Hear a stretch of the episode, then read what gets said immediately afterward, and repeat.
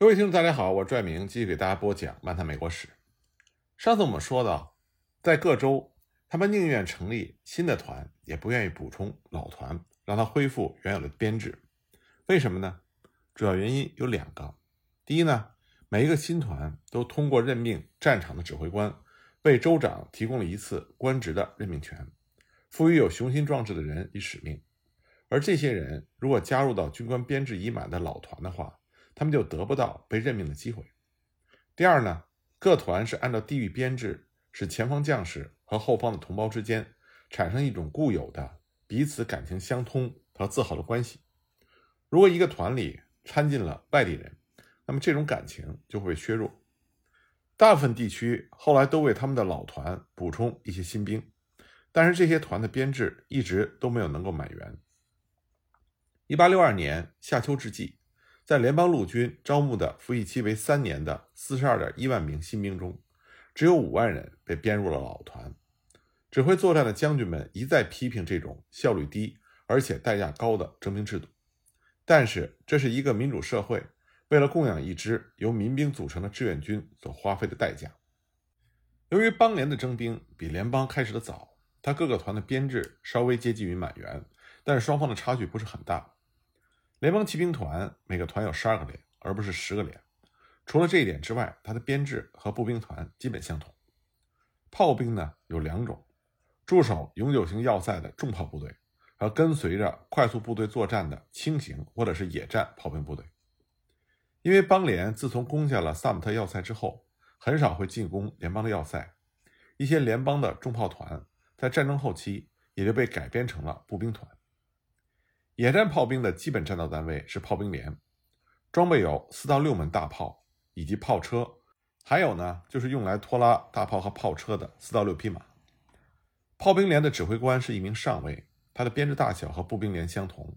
所不同的是炮兵连在编制上一般会保持接近满员，因为发射炮火和管理设备必须要有足够的人负责。步兵团或者是一些骑兵团会被组建成旅。由一名准将指挥，起初呢是四个团组成一个旅，但是随着战事的发展，团的编制缩小，后来又扩大到了五到六个团是一个旅，三到四个旅组成一个师，师长呢通常是由少将担任。在内战的第一年左右，美国陆军只有两个或者两个以上的师，但是到了1862年，双方都采用了军这种更大规模的编制，一个军还有两个或者两个以上的师。在邦联呢，军长是由中将担任；而在联邦，则是由少将担任。一八六四年到一八六五年期间，北方除了格兰特之外，再没有比少将军衔更高的军官了。炮兵连则根据战斗形势的需要，可以组成旅、师或者是军。联邦和邦联在陆军之间有一个十分有趣的不同：联邦政府向他的骑兵和炮兵调拨马匹。而邦联则希望这些兵种的官兵们自己解决马匹问题。由于不可能所有的人都买得起军马，这就在邦联军队中，特别是在骑兵和步兵之间，造成了等级差别。从某种程度来说，邦联像保留贵族的珍藏一样，保留了中世纪的骑兵传统。然而呢，在实际上等级差别并不大，尤其是邦联西部的陆军中，在那里，当一个人没有战马的时候，他就有机会偷一匹。或者从敌人手里缴获一批，而且偷马并不认为是一种可耻的行为，反而被邦联的一些西部的州认为是骑兵应该具备的一种重要的才干。在很多方面，南方的邦联军队和他的敌人北方一样，实行充分的民主，或许呢比北方还要多一些。他们的联级军官也同样是通过选举产生，甚至有的团级军官也是如此。无论是北方还是南方。职业军人对于这样的做法是深表遗憾的，但是在志愿军里，士兵们对选举这类事情已经习惯了。他们选举自己的州长、国会议员和总统，所以在他们看来，选举军队的领导人这是顺理成章的。正像杰斐逊·戴维斯所说的那样，这些部队来自于平民，由这些人组成的部队，谁又那么善于评价一个连、一个营或者是一个团的指挥工作是否得当呢？任何一个聪明的公民。都能学会政治家或者是军人的技能，这是美国人的一种信念。大部分平民都相信，一个普通的律师或者商人能够一开始就将他的所有专业特长交会给一个普通的军官，并且使其在一年之中在这个行业中击败自己。人们不难想象，这种制度会给军队的纪律带来何种的影响。士兵们最初只愿意遵从那些他们认为合理的命令。有些人认为，过去在家乡的时候是和自己地位平等的邻居，现在成为了佩戴肩章的上级，他们很难对此转过弯来。如果执行纪律，就意味着自己可能在下次选举中下台，或者可能在战后本县的选举中遭到失败，所以军官们也不愿意强制执行它。军官们被自己的部下瞧不起也是常有的事情。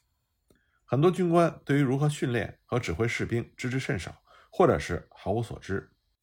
像当时哈布斯渡口驻军的指挥官约翰斯顿将军就曾经说过，他不愿意用一个正规连去换一个志愿军的整团。那么现实是残酷的，战争意味着一个军官的能力应该具有起码的水准，因此联邦军队在1861年7月对联邦军的军官们进行了一次考核，不及格的人将由及格的人来接替。虽然这种考核并没有废除新团的军官选举制度，但是起到了一定的作用，使得这些选拔出来的军官具有了一定的水准。老团里提升晋级依靠的也是功绩，而不是选举。尽管州长对军官的任命仍然起作用，这件事情表明在这个问题上从来就没有消除过政治色彩。但是到了1863年，联邦军队实质上已经废除了军官选举制度，但是邦联在这一点上却落在了后面。虽然南方在1862年10月也建立了军官考核的办法，但是直到战争快结束的时候，邦联国会这才废除了连队实施的军官选举制度。尽管如此，在战争的最初一两年间，邦联军官的素质是要比联邦的同等级别的军官要强的。这是因为南方的军事传统以及像弗吉尼亚军事学院这样的高等军事学府培养了一大批毕业生，为南方军队提供了大批训练有素的指挥官。1861年，弗吉尼亚诸团中的军官有一半是弗吉尼亚军事学院的毕业生。该学院的一千九百零二名毕业生中，就有一千七百零二名在邦联军队中供职，南方其他州的高等军事院校毕业生去向也大体如此。北方在这一点上望尘莫及。联邦军队大多数的连团级军官不得不是在实践中去学习军事。一八六一年从美国正规军辞职之后，加入邦联军队的三百一十三名军官也成为了邦联军队的领导骨干。当然，还有七百六十七名正规军的军官留在了联邦军队，但是遵照温菲尔德斯科特做出的一项政策性的决定，他们大多数人仍然留在联邦的正规军里，并没有被派到志愿军的团队去发挥他们的军事教官和指挥官的骨干作用。斯科特需要在策略上保持他认为可以完全依赖的唯一的战斗实体，也就是正规军，作为志愿军的榜样，而不是作为志愿军的领导。后来呢？虽然有几百名正规军的军官被允许加入志愿军，但是很多人在整个战争期间，仍然只是在小小的正规军里担任上尉、中尉或者少尉，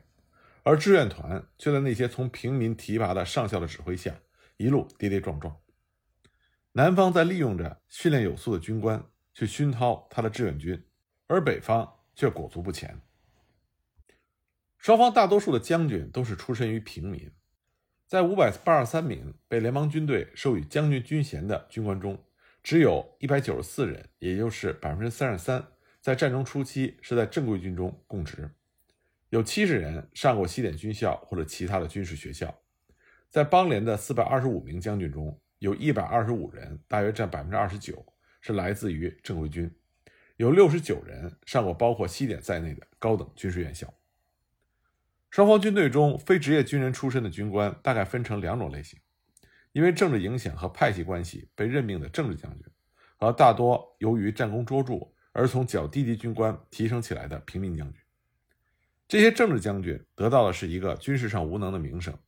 虽然南方也有一些这样的人，比如说公认的约翰·弗洛伊德、吉迪恩·皮洛、亨利·怀斯等人，但是“政治将军”这个字眼，更多的是指向本杰明·巴特勒。纳萨尼尔·班克斯这些北方人，那些有影响的政治人物，其中有些是战前的民主党人，在军内担任职务是为了赢得北方各选区对于这场战争的支持。他们有些人得到任命是对他们招募大批的志愿军的奖赏，有些人的任命是由于有重要的州长或者是国会议员的推荐，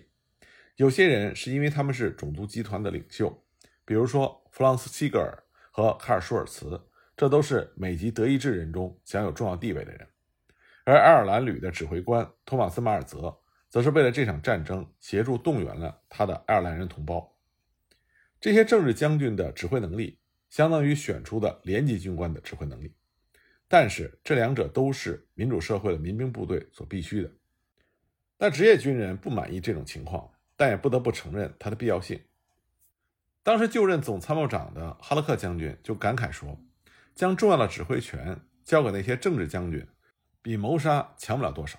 但这似乎又是势不可挡。这种政治任命制度有利也有弊。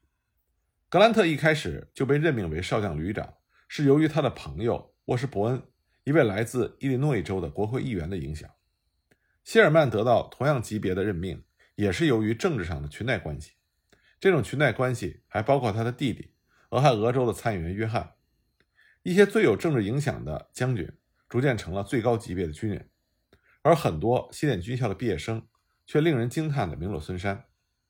但是不管如何。职业军人还是掌握着大部分的最高指挥权，在六十次最大的战斗中，有五十五次是由这些职业军人指挥的。西点的毕业生承担了双方军队的全盘战略指挥任务，而在另外的五次战斗中，也有一次是由双方的职业军人指挥的。南北双方的一些政治家和非职业军人抱怨说，西点派形成了一个封闭集团，他剥夺了外界的贤能者被提拔的机会。在内战开始的第一年，大部分军官和类似军官的人都是未经过训练的新兵。按照欧洲军队的标准，美国的新兵不是士兵，只是武装起来的民众而已。军官们在训练他们的士兵之前，首先先要教会自己。在反映内战的文学作品中，军官们为了比他们的士兵先学一步，而在午夜煤油灯下苦读的情景比比皆是。这种情况也同样发生在北方最高层的领导人中。林肯为了当好美军总司令，阅读了大量有关战略方面的书籍。最后呢，这些美国志愿军成为了顽强的、有实战经验的老兵，可以和任何欧洲军队在军事技术上匹敌。而且呢，他们在动力上占有优势，因为他们有比历史上任何军队都高的文化素养。他们作为普通公民和选民，更懂得他们是在为什么而战。这些民兵所具有的平等主义的思想，还要求军官不仅仅是指挥官，还应该是领头人。尽管内战期间指挥员可以待在后面的指挥所，但是屡建战功的指挥员一般都是亲临前线的，而不是在后方指挥所指挥作战。从双方军队的伤亡比例来看，军官的阵亡率高于士兵。邦联陆军伤亡人数占他全军总人数的百分之十二，而在战争中伤亡的将军。却占将军总人数的百分之十八，联邦将军的阵亡率占将军总人数的百分之八，而全军阵亡率占总人数的百分之五点五。这说明，无论是哪一方，他将军的伤亡比例都要高于全军的伤亡比例。大概说完陆军的情况，我们再来看看海军。首先，我们来看看南方，也就是邦联海军。如果说内战开始的时候，邦联陆军的备战工作要好于北方的话，那么海军的情况恰恰相反。实际上，邦联几乎没有什么海军。1861年间，美国总共有一千四百五十七名海军军官和七千六百名水兵，其中呢，只有二百三十七名军官和一小部分的水兵叛逃到了南方的邦联。南方人尚武，但是不善航海，主要的造船业都在北方，全国的商船也都归北方所有，大部分商船的船员都是新英格兰人。在这种情况下，邦联海军部长马洛里。白手起家创建了一支海军，邦联自己制造或在战斗中缴获了一百三十多艘战舰，大部分都属于那种只能装载一门炮或者几门炮的小船。但是到了战争末期，他们已经造好的或者正在制造的装甲战舰就有三十七艘，其中有一些是撞角舰，舰首装有沉重的铁角，专门用来撞沉敌人军舰。但是因为南方缺少工业生产能力。致使邦联没有一家机械厂能够制造一台足以发动这些军舰的引擎。因此大部分的撞角舰只能是被闲置一旁。但是邦联也确实为海军参战搞了一些技术革新，著名的是重新改造了被缴获的梅里麦克号战舰，使它成为了第一艘参加战斗的装甲舰。南方还研制了各种不同的水雷，这些水雷炸沉并且炸毁了四十三艘联邦军舰。邦联还制造了若干艘所谓的鱼雷艇，